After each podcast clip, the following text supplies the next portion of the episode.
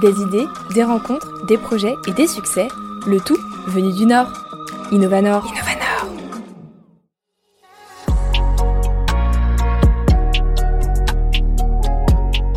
Après des études de communication et une entrée professionnelle dans ce milieu, Suzon décide de changer de voie professionnelle. Sa motivation, un besoin de créativité grandissant et un rêve d'enfance à concrétiser, celui de devenir fleuriste.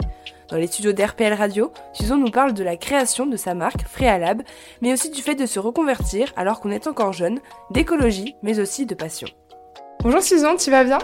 Très bien, merci de m'accueillir ici aujourd'hui. Bah, merci à toi d'être ici euh, dans les studios d'RPL Radio. Alors on se retrouve aujourd'hui pour parler de ton parcours professionnel. Avant, est-ce que tu peux te présenter toi de la manière dont tu le souhaites à nos auditeurs? Ok, donc je m'appelle Suzon, je suis la fondatrice de Freya Lab, un projet euh, né suite à une reconversion, mais du coup on aura l'occasion euh, d'en parler un petit peu plus tard. Oui justement, toi tu as voulu faire de, tes passions ton métier. Pourquoi? Euh, tout simplement parce qu'en fait, euh, j'ai toujours eu envie de, euh, de m'éclater dans mon boulot. C'est-à-dire que j'ai su très jeune ce que je voulais faire. Je me suis beaucoup amusée pendant mes études. J'ai fait un peu d'alternance. Du coup, j'ai pu un peu tâter le terrain. Euh, j'ai trouvé un CDI aussi, un peu le, Graal professionnel dans la tête de beaucoup de personnes. Et puis en fait, il y a un moment, ça s'est essoufflé tout simplement et euh, je m'y retrouvais plus en termes de, créativité. Euh, je me sentais plus nourrie par mon travail. donc tout simplement, bon bah forcément, au bout de quelques mois de, réflexion, ça a pris un peu de temps à émerger, mais il y a eu un moment, c'était nécessaire de changer de, de métier effectivement. Qu'est-ce que tu avais envie de retrouver dans ton métier que tu n'avais pas et qui aujourd'hui est une priorité? Tout simplement la créativité, parce que c'est vrai que en... donc initialement moi je viens du secteur de la communication, euh, j'ai fait un DUT Infocom puis une licence Infocom toujours euh, et après un master en communication marketing. C'est vrai que pendant les études dans ce, secteur-là, on est beaucoup sollicité sur notre créativité, euh, on gère 50 000 projets à la fois bah, par le biais des multiples cours qu'on a, mais également des entreprises avec lesquelles on travaille tous les ans, j'étais amenée à changer de travail parce que nouvelle année, nouvelle alternance. Euh, et c'est vrai qu'une fois arrivé dans le CDI, on se dit cool, ça y est, c'est bon, j'ai terminé mes études, ça c'est fini, allez hop. Euh, j'ai enfin quelque chose de stable, je vais pouvoir construire une autre partie de ma vie. Et puis en fait, je me suis rendu compte que euh, cette multiplicité de projets, je ne le retrouvais pas en fait dans le, dans le travail que j'avais après mes études. et en fait, c'est ce côté un peu stimulant de la créativité et de la nouveauté qui me manquait. Et pourtant, franchement, je dis et pourtant, je travaillais dans un concept store avec beaucoup de sujets à gérer et c'est pas c'est pas ça qui manquait. Euh, donc euh, vraiment, je, sentis que c'était quelque chose de très profond en moi qui avait changé et du coup, il fallait que je, me propose mes propres nouvelles solutions, quoi. Comment tu l'expliques ce décalage entre euh, la créativité que tu retrouvais dans tes études et un peu l'ennui, peut-être que tu pouvais, je sais pas si on peut utiliser ce mot, mais que tu pouvais retrouver dans, ton travail? Je pense que c'est une question de maturité. Déjà de une, forcément, quand on a 18 ans et quand on en a 25, on n'a pas les mêmes attentes. Alors bon, pour euh, des personnes qui nous écoutent, qui ont la cinquantaine, je pense que ça les ferait doucement rire, parce qu'il n'y a pas beaucoup d'années euh, qui séparent euh, ces deux moments de ma vie. Mais à cet âge-là, on, grandit vite et je suis plus du tout la même personne qu'il y a quelques années. Donc forcément, il y a eu un décalage en fait entre les deux. Et ce que j'avais entrepris il y a 7 ans ne répond plus aux attentes que j'ai aujourd'hui, 7 ans plus tard, tout simplement. Donc je pense que c'est surtout ça en fait. Et du coup, euh, tu parles des personnes qui ont à peu près 50 ans qui nous écoutent. Toi, tu t'imagines comment dans 50 ans T'as pas peur que justement ce, sentiment que t'as déjà eu à ton jeune âge, ça revienne justement euh, régulièrement ou plus tard? Alors, euh, quand on y pense comme ça, c'est vrai que ça peut être effrayant, hein, c'est sûr, parce que je vous cache pas que la reconversion professionnelle, j'ai eu quelques moments de doute et de grande solitude. mais non, en fait, quand tu l'as déjà fait une fois, au final, c'est tellement excitant que tu te dis, bah, en fait, je suis capable de le faire 50 000 fois dans ma vie. Euh, et puis honnêtement, euh, j'ai la chance euh, d'avoir des parents qui ont souvent changé de métier, mmh. non pas par nécessité euh, comment dire, euh, alimentaire. Hein. Il y a des personnes qui font beaucoup de métiers, mais vraiment euh, par, bah, par nécessité. Eux, c'était pas du tout le cas. Moi, j'ai vraiment vu comme des, des, manières de s'épanouir. Donc, en fait, j'avais des exemples aussi autour de moi. Et même si eux n'ont jamais été dans le, ont toujours, sont toujours restés pardon dans le salariat. En fait, la multiplicité des métiers à l'échelle d'une vie, franchement, qui va être comptable à un instant T et va rester comptable jusqu'à la fin de sa vie Je pense que ça n'existe plus, en fait. On est voué à changer de métier constamment et, tant mieux, parce que sinon, bon, bah, vu comment on vit vieux aujourd'hui, on finirait par s'ennuyer, c'est sûr.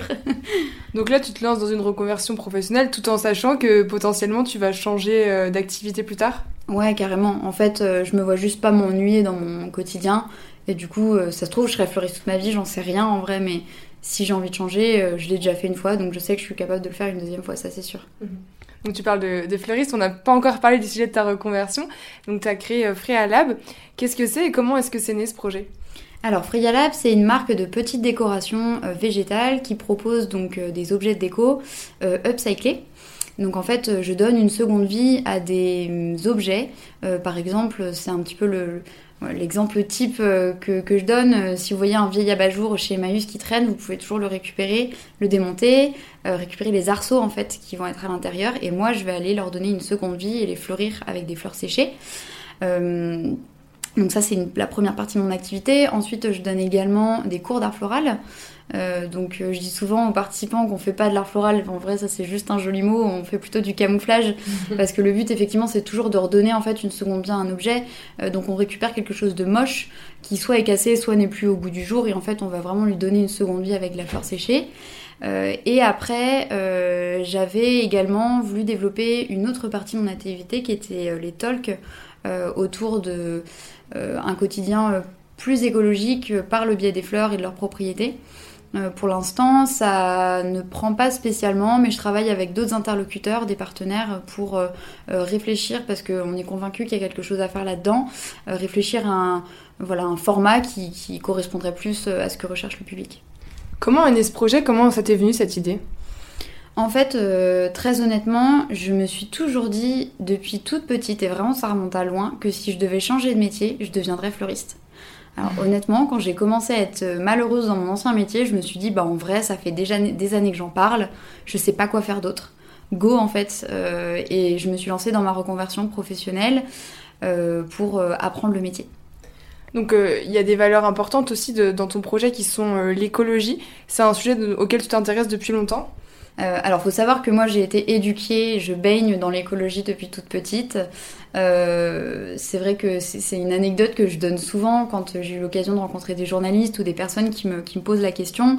Euh, moi, depuis, enfin, vraiment, depuis qu'on est gosse, on a un compost à la maison chez mes parents. Et euh, c'est vrai qu'il y a 15-20 ans, les gens qui avaient un compost chez eux, c'était des bouseux ou des gens bizarres. Très clairement. Euh, mais ça fait vraiment partie en fait de, de mon éducation. on a toujours grandi comme ça. Enfin, euh, moi, je parcours Emmaüs depuis que je sais mettre un pied devant l'autre. Euh, donc, euh, enfin voilà, c'est en fait des habitudes que j'ai depuis toute petite où en fait je me suis rendu compte que c'était peut-être des habitudes pour moi, mais c'était pas normal pour d'autres personnes. Et en fait, je me suis dit, mais il faut les exploiter, il faut transmettre tout ça parce que euh, alors, je suis loin d'être la seule, hein, mais euh, le but, c'est, de transmettre, en fait, que, de faire connaître ce type de démarche et, euh, et de, de, permettre à d'autres personnes, que ce soit pour des raisons économiques ou écologiques, qui puissent voilà, reproduire ça chez eux. Donc pour toi, écologie et entrepreneuriat, c'est compatible? Complètement.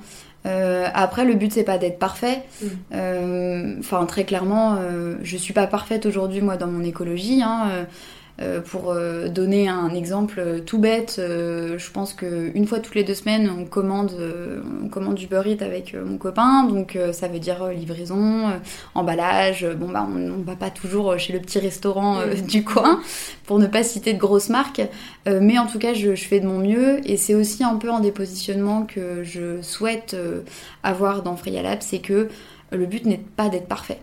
Euh, honnêtement, euh, ce serait euh, tendre le bâton pour se flageller H24. c'est vraiment pas le but, c'est impossible en fait. à partir du moment où on a un téléphone portable, déjà on n'est pas respectueux de l'écologie, donc ça sert à quoi d'aller vers du parfait?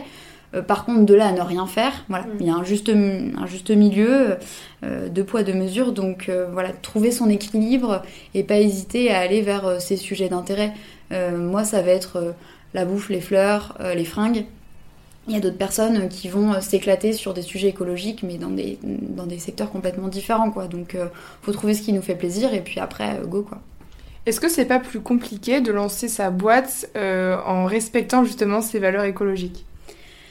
Euh, compliqué non, beaucoup plus de réflexion oui, mm. euh, c'est sûr, et puis aussi beaucoup plus de pédagogie, c'est-à-dire que euh, par exemple, alors je, je critique pas, hein, c'est vraiment juste pour, pour imager, la plupart de, mes collègues quand elles vont créer une, couronne de fleurs, les arceaux qui leur permettent de, créer l'objet va être commandé par paire de, de, 10, de 15, de 100 en fonction du site ou de l'interlocuteur vers qui elles se tournent. Et bon, bah, généralement, elles font ça, elles cliquent sur un bouton, soit c'est livré à la maison, soit elles vont le chercher déjà emballé et il y a juste à les utiliser telles quelles.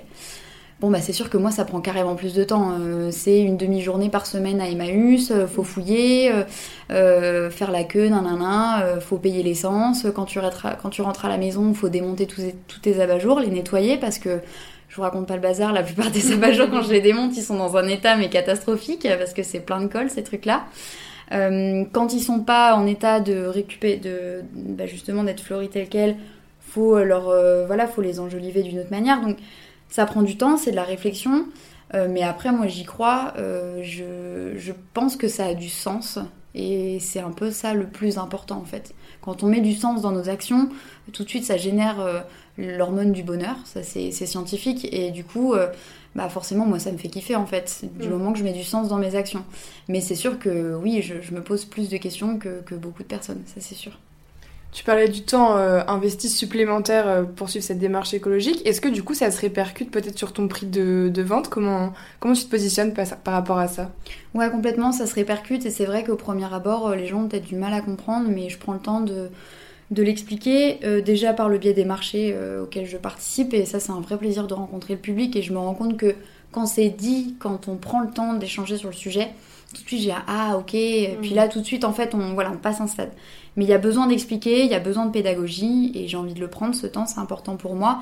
Mais bien sûr ça a un impact sur le prix. Euh, quand on réfléchit à des créations artisanales, il n'y a pas que la prod en fait, enfin je veux dire il n'y a pas que le matériel. Vous n'achetez pas une couronne de fleurs à 30 euros euh, parce que euh, il y a 30 euros de fleurs dessus. Non, euh, derrière, il y a des heures de travail, que ce soit pour la conception artisanale de la floristerie, mais également pour la conception en amont du produit. Et tout ça, ça se rémunère. Mmh. c'est vrai qu'aujourd'hui sur TikTok, Instagram, on voit beaucoup d'entrepreneurs qui font des vidéos pédagogiques où en fait, on, par exemple, j'en ai vu une d'une ostéopathe il n'y a pas très longtemps, euh, on la voit dans différentes pièces de sa maison avec marqué, c'est toujours elle du coup, et à chaque fois on voit marqué euh, euh, ah tiens le web enfin le, chargé de marketing ça c'est aussi mon comptable ça c'est aussi mon chargé de com ça c'est aussi cela et ceci et en fait on se rend pas compte à quel point nous en tant qu'entrepreneurs nos temps off les temps où on va pas être rémunéré pour une activité un service ou un bien donné c'est des temps qu'il faut aussi rémunérer parce que c'est du travail. Mm. Et en fait, c'est comme ça qu'on va construire nos prix. Et du coup, moi, effectivement, avec toute la recherche produit en amont, ça, ça, fait, ça fait augmenter euh, le tout. Ouais, c'est sûr. Ça me fait penser au mouvement euh, Slow Flower. C'est un peu, c'est un peu l'illustration de ton travail, justement. Euh, comment tu définirais ce concept? Alors la slow flower, euh, je suis pas du tout la première euh, à l'avoir mise en place, ça c'est sûr, je ne m'attribuerai pas ce mérite. Euh, la slow flower en fait c'est c'est un mouvement de floristes et d'horticulteurs, donc de producteurs et de productrices de fleurs qui souhaitent remettre du sens et de la temporalité dans la production et dans la consommation de la fleur. Donc en France aujourd'hui on a un collectif merveilleux qui fait beaucoup de pédagogie sur le sujet qui s'appelle le collectif de la fleur française. Euh, qui est euh, menée par, enfin qui a été euh, co-créée par Hélène Taquet. une horticultrice qui fait de la fleur séchée. vous avez aussi des mouvements qui sont semblables en Belgique. Enfin voilà, c'est vraiment quelque chose qui est, connu et reconnu dans le monde professionnel. Maintenant, il faut qu'on passe le pas et qu'on transmette tout ça aux consommateurs parce que en tant que monsieur et madame tout le monde, aujourd'hui, je pense que la plupart des gens sont sensibilisés sur la consommation des fringues et de la bouffe. Par contre, les fleurs, c'est euh, comme, je sais pas moi, le numérique, c'est encore des sujets où consommer écologique, bah, on n'y pense pas toujours. Euh, c'est malheureux, mais en tout cas, il y a des solutions, il y a des gens qui se bougent les fesses sur le sujet. Euh, et la slow flower, voilà, c'est ça, c'est vraiment produire une fleur qui va être de saison. Moi, la fleur séchée, je suis un peu moins impactée mm. avec ça, mais en tout cas, voilà, pour la fleur fraîche de saison, et puis produite dans des, dans des conditions respectueuses. Donc, pas forcément avec de la lumière artificielle, sans électricité à foison aussi pour le chauffage. Enfin voilà, c'est des petites choses comme ça. les horticulteurs, horticultrices seraient mille fois plus compétents pour en parler, puisque c'est eux qui s'occupent de cette partie du travail, mais nous, en tant que fleuristes, on se doit de faire attention au sourcing de ce qu'on achète, bien sûr. Ça va faire quelques mois maintenant que tu travailles en accord avec euh, tes passions et, tes valeurs. Qu'est-ce que ça a changé euh, dans ton rapport au travail? Ah bah tout C'est tellement différent de travailler à son compte. Euh, il y a plein de moments en fait où j'ai pas l'impression de travailler au sens premier du terme. je pense qu'en France on a un rapport au travail qui est un peu chelou. que ce soit sur la rémunération comme nos temps libres, nos loisirs, enfin il y a beaucoup de tabous là-dessus euh, dans notre culture. Euh, et euh, du coup, on est fort convaincu que le travail passe par la souffrance, par le côté pénible, qu'il soit intellectuel ou physique. Hein. Un avocat peut autant en chier dans sa journée que quelqu'un qui a passé son temps, je sais pas moi, sur un chantier. Je pense que les deux peuvent faire des burn-out. donc voilà, on a un rapport très étrange en France au travail, et c'est vrai que l'entrepreneuriat pardon, permet un peu de, passer ce truc-là. moi aujourd'hui, je travaille de ce que j'aime faire à 100%, c'est-à-dire que bah, en fait, je regarde des séries quand je travaille, euh, mes fleurs, enfin, j'écoute des podcasts, euh, je, suis vraiment dans le, dans le plaisir en fait. Et quand je donne des cours, quand je donne des talks, j'ai pas non plus l'impression de travailler parce que je suis tellement dans la transmission de savoir et de façon l'échange, c'est tellement magnifique comme métier, la formation, de manière générale. Il se passe tellement des trucs de dingue dans ce genre de moment que j'ai pas non plus l'impression de travailler. Après, c'est pas non plus tout rose. Il y a des grands moments de solitude. Euh, souvent, je me dis, mais qu'est-ce que j'ai foutu euh, Des fois, c'est difficile. Et puis, euh, et puis, des fois aussi, il y a la, précarité du statut. Hein. Être, enfin, être son propre patron, ça ne veut pas dire gagner des milliers des cents. Ça aussi, on l'oublie souvent. L'auto-entrepreneur, c'est clairement le statut le plus précaire aujourd'hui en France. Euh, mais euh, pour, pour, ces, pour ces moments d'échapper, pour ces moments de plaisir, ça, pour moi en tout cas, ça vaut le coup. Euh, même si à mon avis, on n'est pas tous voués à s'épanouir dans, dans l'entrepreneuriat. mais c'est clair que c'est complètement, complètement différent. Mais chacun doit trouver sa propre solution. Il n'y a, pas de, a pas de situation parfaite. Donc voilà, il faut, faut construire son propre statut. quoi. Est-ce qu'il y a des conseils que tu as envie de donner aujourd'hui Des conseils que toi, tu aurais aimé recevoir avant de te lancer justement dans, cette expérience? Euh, ouais, euh, le, conseil que j'aurais aimé avoir, euh, alors peut-être que je l'ai eu et que j'ai pas su l'entendre à l'époque, c'est beaucoup lâcher prise. C'est tellement pas naturel chez moi en plus. je pense qu'on est tous un peu contre le fric dans l'âme. je le suis tout particulièrement, donc du lâcher prise et puis, euh, et puis euh, ne pas avoir d'a priori. Et ça, en vrai, j'ai mis du temps à le comprendre. Euh, je pense qu'aujourd'hui, c'est une phrase qui est un peu banale. On se dit, ouais, la meuf, elle balance des trucs comme ça, c'est un peu bullshit. Non, non, pas du tout. Je me suis énormément déconstruit pendant cette, cette reconversion professionnelle. J'en parle pas beaucoup sur mes réseaux sociaux parce que euh, c'est pas hyper intéressant pour mon activité, mais il faut savoir qu'aujourd'hui, à côté de, de, Freya Lab, j'ai un petit boulot euh, qui me permet bah, d'arrondir les fins de mois, tout simplement parce qu'aujourd'hui, je peux pas vivre complètement de mon activité. Euh, je pense qu'il y a six mois, si on m'avait dit Susan, pour démarrer ta boîte, va falloir que tu travailles comme. parce que j'enchaîne des CDD, mais il faudra que tu travailles comme caissière ou pour faire voilà, des, des, petits boulots. Et là, je mets des méga grosses guillemets parce que voilà, c'est ce que je pensais il y a encore quelques mois. Mais j'aurais dit, mais jamais de la vie, alors qu'au final, en fait, euh, ben non, c'est tout à fait louable de ma part. Je me bats pour euh, financièrement pouvoir continuer de développer ma boîte et en même temps euh, vivre à côté. Et puis en fait, les gens qui font ces, encore une fois, on me voit pas, mais petits travail avec des méga grosses guillemets sont tellement des guerriers et des guerrières. mais ouais, franchement, les a priori, il faut s'en débarrasser le plus vite possible parce que ça freine énormément et les constructions sociales comme ça bah c'est dommage. C'est dommage, je pense qu'on loupe beaucoup de choses quand on est conditionné de cette manière, donc euh, surtout pas avoir peur euh, de prendre les bonnes décisions au bon moment, même si euh, parfois vous vous dites ah non j'ai pas envie de faire ça. Franchement on s'en fiche, le plus important c'est comment vous vous sentez. Donc lâcher prise et se détacher des a priori. Où est-ce qu'on peut te retrouver toi avec Freya Lab alors, du coup, vous pouvez retrouver Freya Lab, enfin, me suivre en tout cas sur les réseaux sociaux, donc Facebook, Instagram LinkedIn un peu, j'avoue que je suis pas très bonne élève avec ce réseau social, mais j'essaye de me débrouiller avec. Euh, j'ai également mon site web, donc www.freyala.fr. et puis je réfléchis, je suis un peu moins active également avec mon podcast en ce moment, mais sur SoundCloud, Deezer et Spotify au micro de Freya ou à toute autre occasion pour les ateliers tout au long de l'année. Super, et eh ben le, le rendez-vous est donné et le rendez-vous est pris. Merci beaucoup Susan et à bientôt. À bientôt. Pour contacter ou retrouver l'univers floral et engagé de Susan, vous savez déjà tout, alors à vos clics. Merci à tous pour votre écoute et à très vite pour un nouvel épisode d'Innovanor.